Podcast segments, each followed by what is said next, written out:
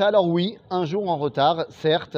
Et voilà, désolé, j'ai pas pu faire hier, et ni avant-hier d'ailleurs. hein, on est en retard sur notre Sefer Atania, vous inquiétez pas, ça reviendra la semaine prochaine.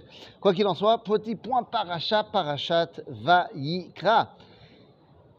D'abord, la première chose à dire sur la parachat Vayikra et sur le livre de Vayikra, c'est qu'il commence par Vayikra El Moshe. Mais c'est extraordinaire. C'est-à-dire qu'on commence par le fait que Dieu nous appelle. Dieu nous appelle, ça veut dire quoi? Ça veut dire qu'il attend de nous quelque chose. Rien que ça, ça suffit. Rien qu'avec ça, on aurait pu s'arrêter. C'est-à-dire que de dire qu'Akadosh Baruch bien sûr qu'il n'a pas besoin de moi, mais il a envie d'avoir besoin de moi. Voilà ce qu'on pourrait répondre à la question, ce que j'ai reçu de mes maîtres. Est-ce que Dieu a besoin de nous? Eh bien, il y a trois avis. Il y a l'avis des philosophes de l'Antiquité qui disaient, si déjà on admet l'existence d'un divin, il est évident qu'il est complètement au-delà de toute contingence et donc il n'a pas besoin de l'homme.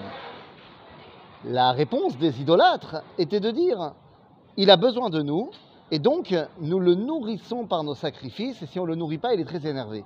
C'est ce qu'on peut retrouver dans la Veda euh, des hindous. Et puis, il y a une autre réalité qui est celle du judaïsme, qui nous dit, évidemment que Dieu n'a pas besoin de nous, virgule. Mais il a décidé d'avoir besoin de nous, virgule, donc il a vraiment besoin de nous. C'est-à-dire que Vaïkraël Moshe, c'est un appel d'Akadosh Hu à Moshe et par son intermédiaire à l'homme pour que nous puissions devenir ses partenaires. Mais j'ai envie de te dire, s'il n'y avait que ça, Dayenu. D'ailleurs, tu sais quoi? C'est exactement de Dayenu dont je voudrais parler. Oui, oui, oui, Dayenu, ça y est, on est rentré dans le mois de Nissan, on est en pleine préparation de Pessah. Et dans le soirée de Pessah, on va chanter Dai Dayenu. Le problème, c'est que quand on dit Dai Dayenu, et qu'on chante Dai Dayenu, eh bien, on oublie que lorsqu'on a terminé la chanson, eh bien, on redit tout ce qu'on vient de dire. Kama. Et là, boum, on redit la liste de toutes les choses qu'on a dit. Pourquoi? Il y a une différence entre le Dayenu chanté et le Dayenu lu après. C'est quoi? Dans le Dayenu chanté, on termine en disant Ilu ichnisanu Israël, si nous avait fait rentrer en Eret Israël, velo banalano et bet amigdash, et il ne nous avait pas construit le Bet Amikdash, Dayen. C'est-à-dire que le Bet Amikdash est appelé simplement Bet Amikdash. Alors que dans la deuxième version, on nous dit Balanano et Bet Amikdash ou Bet Abechira, lechaper al kol avonotenu, pour expier nos fautes. Et là, c'est là que la question se pose. À quoi sert le Bet Amikdash, virgule, slash, à quoi sert le Korban? Est-ce que c'est un Bet Amikdash tout court ou est-ce que c'est un Bet Amikdash lechaper al avonotenu? Est-ce que le korban est là pour les karev, korban ça vient du mot karov, pour me rapprocher de Dieu, sans aucun rapport avec une faute quelconque? Ou alors est-ce que le korban est un sacrifice expiatoire qui vient corriger ma faute? J'ai fauté, j'aurais dû mourir. La partie morale de mon être, eh bien, je fais teshuva avec.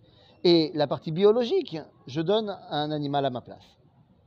Évidemment qu'on ne peut pas parler de korban expiatoire, de sacrifice expiatoire comme étant un idéal de vie. Et évidemment que non, puisque nous ne sommes pas censés fauter. Il n'y a aucun idéal dans le judaïsme de fauter. Et donc la question se pose, mais alors pourquoi a-t-on besoin de faire des corbanotes? Disons qu'on ne faute pas et qu'on parle que des corbanotes qui sont idéales, enfin idéaux. Eh bien, le korban, si vous regardez bien, il y a des corbanotes de l'animal, il y a des corbanotes du végétal. Il y a également Nisuchamaim. On va également élever l'eau sur le misbéach. Et sur chaque corban, on mettra du sel. En d'autres termes, dans les corbanotes, nous avons l'animal, le végétal et le minéral. Toute la création doit être rattachée à son origine. Aujourd'hui, nous sommes euh, en 2023, le progressisme et la question, une des questions euh, importantes aujourd'hui, c'est la question de la surconsommation, de la viande, tout ça, le bien-être animal. Et, tout est vrai. C'est-à-dire que oui, nous surconsommons, et oui, euh, la, condition que nous réservons aux animaux n'est pas du tout euh, idéale. Et voire même problématique véritablement au niveau de la Torah, quand on regarde l'élevage en, quantité absolument industrielle, eh bien, c'est vrai que ça pose un problème de tsar ba'al de souffrance animale. J'aimerais vous rappeler une chose. Peut-être que l'évolution que nous vivons aujourd'hui vers peut-être une viande artificielle viande cultivée en laboratoire à partir de cellules souches. Peut-être que c'est l'avenir. Mais à ce moment-là, comment est-ce que le genre animal pourra être considéré comme s'élevant et se rattachant à sa source?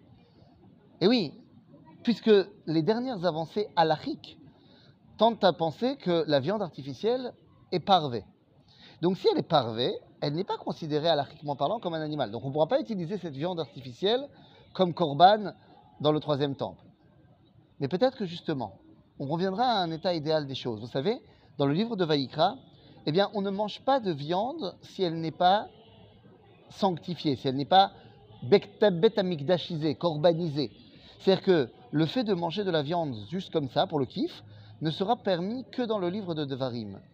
Dans l'idéal de Vaïkra, la seule viande qu'on peut consommer, c'est celle qui est sainte au Beth Peut-être qu'on va vers là. Peut-être que c'est ça, le Chazon Atzim Chonut Shalom, l'idéal du végétarianisme et de la paix qu'écrit le Rav Kook. Peut-être que la viande qu'on va manger sera de la viande artificielle, artificielle, cultivée en laboratoire, qui aura le même goût, la même texture, ça sera de la viande. Mais elle ne fera souffrir personne. Et les seules viandes qu'on pourra manger en ayant pris la vie de quelqu'un, enfin de quelqu'un d'un animal, eh bien, ça sera la viande, la viande du korban. Pourquoi? Parce que dans le korban, c'est toute la création qui revient vers Akadosh Baruch par l'intermédiaire de l'homme. Vaikra El Moshe. Kadosh Baruch nous appelle pour que nous puissions remplir notre rôle, qui est celui de dévoiler le divin dans toute la création. Shabbat Shalom.